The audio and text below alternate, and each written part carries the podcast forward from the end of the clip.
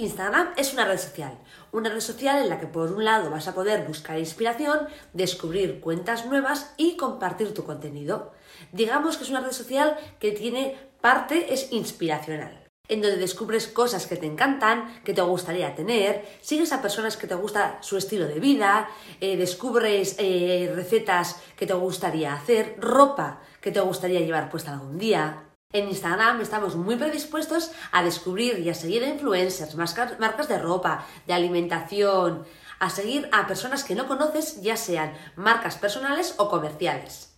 ¿Y cómo usan las personas Instagram? Pues no solo para descubrir intereses, también para compartir, para compartir inspiración, para compartir productos, servicios. Hay encuestas que afirman que la gran mayoría de los usuarios que tienen Instagram han comprado un producto o servicio a partir de que lo han visto en Instagram. Esto no hace más que afirmar lo predispuestos y abiertos que están los usuarios a descubrir cosas nuevas dentro de Instagram. Y aquí es donde entras tú. Crea contenido de calidad y deja que la gente te descubra. Da igual que seas una marca personal, una marca comercial, no importa. Si te descubren y les gusta lo que ven, te van a seguir. Y uno de los primeros puntos que tienes que entender es qué es el contenido de valor.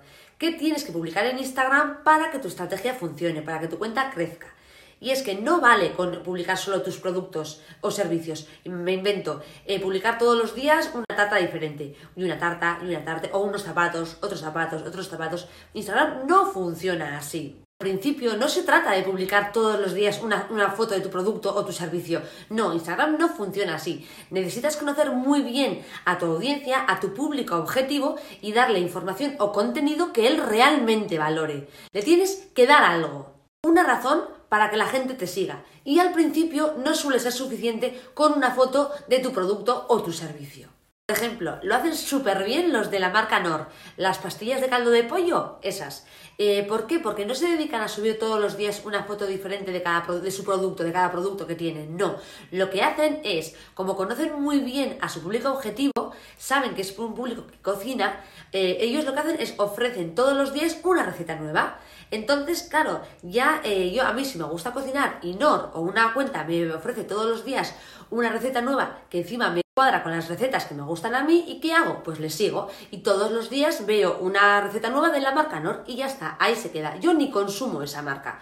Pero un tiempo después estoy en el supermercado y decido que ese día quiero hacer una receta con las pastillas de caldo de pollo y veo pues una marca A y le veo a Nor. ¿Y qué hago? Pues probablemente igual le compre a Nor. ¿Por qué? Porque ellos ya han hecho una conexión conmigo, ya les conozco que igual no la compro, pero igual sí, porque la marca ya se ha preocupado de establecer una conexión anterior conmigo. A la hora de estar en el supermercado y pedir, es mucho más fácil pedir cuando has dado mucho que pedir cuando no has dado, no has dado nada y ni te conocen.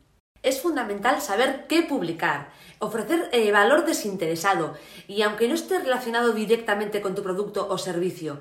Vale, y ahora me preguntarás, bueno, ¿y entonces con quién tiene que estar relacionado? Y es muy fácil, es con el mercado y con tu público objetivo. Necesitas conocer perfectamente a las personas a las que quieres vender tu producto y darles contenido de valor para ellos, aunque no sea todos los días una foto de tu producto. El ideal es que el 80% de tus publicaciones sea contenido de valor para tu cliente, ya sea educacional, inspiracional, de entretenimiento, lo que sea, lo que tu cliente valore. Ese 20% restante de las publicaciones, ahí sí vas a la foto de tu producto, a la foto del, del nor del caldo de pollo, a la foto de los zapatos, de la tarta, de tu producto, directamente a tu producto a vender. De esta forma, das, das, das, das, pides. Das, das, das, das, pides. No solo pides, pides, pides. Si lo haces así, probablemente vas a vender mucho más que intentando vender todo el tiempo, el 100% de tu tiempo. ¿Por qué? Porque vas a aportar valor, vas a conectar con tu audiencia, a crear comunidad, te vas a posicionar como una autoridad y en el momento de la venta va a ser mucho más fácil. Al principio, todas tus publicaciones tienen que ir muy focalizadas a aportar valor, no a sacar las mejores fotos de tus productos o estar todo el día hablando de tu servicio, no Em, tienes que ayudar. ¿Por qué? Porque el ayudar genera, crea comunidad. Y al crear comunidad genera las ventas, al final las ventas de tu producto o servicio. ¿Y por qué crear contenido que dé valor, que ayude, que entretenga, que inspire? Porque de esta manera te vas a posicionar como una figura de autoridad en la mente de las personas. Al principio, la única manera de crecer en Instagram es entender este concepto, es crear contenido de valor, contenido de valor para tu audiencia, crear lo que tu audiencia necesita, que tu audiencia aprenda contigo. Y cuanto más contenido de valor, en más comunidad, cuanto más comunidad, más autoridad y cuanto más autoridad, más ventas. Ahora vamos a ver juntas unos ejemplos para que te quede más claro todo este concepto. Lo hace súper bien el de Low Tips. No me quiero imaginar la cantidad de clientes que sacará en redes sociales simplemente utilizando Instagram y TikTok, porque lo está petando. Y simplemente él es graduado en Derecho y ADE y tiene un máster en abogacía. Entonces todos los días nos, nos mantiene informados sobre leyes y actualidad. ¿Qué pasa? Que es súper interesante el contenido y al final si tú tienes algún día un problema es que directamente vas a pensar en él. Luego igual no le contratas, pero el primer contacto con un abogado igual le escribes un mensaje directo, oye, me pasa esto, y acabas contratándole. Y lo hace súper bien porque ¿qué hace? Resolver los problemas de las personas. Ya está, no habla de la ley número X, no, no, no, resuelve problemas de las personas, punto. Es más, no se toma la molestia ni de quitar la marca de agua de, los vídeos. Él graba los vídeos en TikTok y exactamente los mismos los subes a Instagram. Y aun con todo, si ves, tiene un montón de visualizaciones en Reels. Es que no le merece la pena ni quitar la marca de agua. Es una pasada. Otra chica que me encanta es esta, Emkedabe, lo está haciendo súper bien. Es personal shopper y te dice, te ayuda a potenciar tu imagen, enseñándote trucos de estilismo para realizar lo mejor de ti. Y es que lo hace genial. A través de sus tips y consejos resuelve los problemas más comunes de las mujeres y es súper interesante lo bien que lo hace. Ella no me está vendiendo constantemente a lo que se dedica, a lo que trabaja como ayuda. No, no, me está resolviendo a mí mis problemas. La cosa es que si yo el día de mañana necesito una personal shopper, es que voy a pensar en ella. Además, lo complementa súper bien con historias. Porque, por ejemplo, el otro día nos recomendaba a una chica que nos daba consejos sobre belleza, salud y bienestar.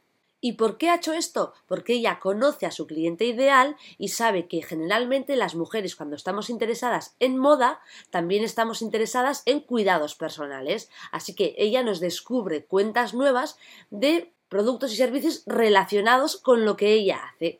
Y a la vez la chica que nos recomienda también lo está haciendo súper bien. ¿Por qué? Porque no nos pone todos los días una fotito del producto que vende, no, sino que nos da trucos y consejos sobre belleza, pero si pinchas en el link de su perfil, ves los productos que vende y de vez en cuando también los sacan una foto. Entonces está muy bien porque combina sus productos con resolver los problemas más comunes de las personas que están, interesadas en salud y belleza y sobre todo no nos está intentando vender el 100% de sus publicaciones. Para tiendas online de ropa y complementos, evitad que el feed de vuestro Instagram se convierta en un catálogo. Enseña tus productos en personas. Si ves que tus publicaciones no funcionan, que te cuesta mucho subir seguidores, prueba otros formatos.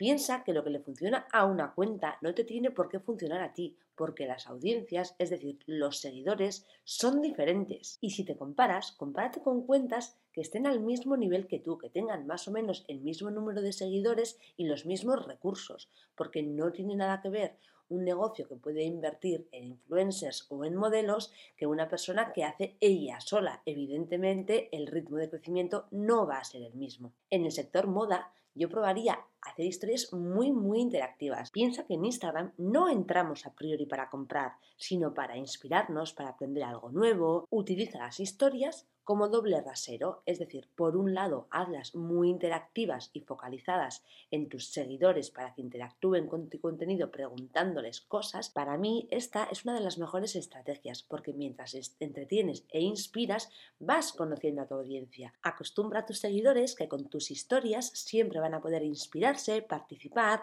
aprender algo nuevo para que nunca se las quieran perder. Además, cuando una persona participa o siempre va a ver tus historias, Instagram determina que a esa persona le interesa mucho tu contenido. Entonces tus historias siempre le van a aparecer en las primeras posiciones. Antes de irme te quiero recordar dos puntos. Uno, que pruebes, pruebes y pruebes lo que le funciona a una cuenta no te tiene por qué funcionar a ti porque las audiencias son distintas y que pruebes a crear contenido con el que tus seguidores puedan participar.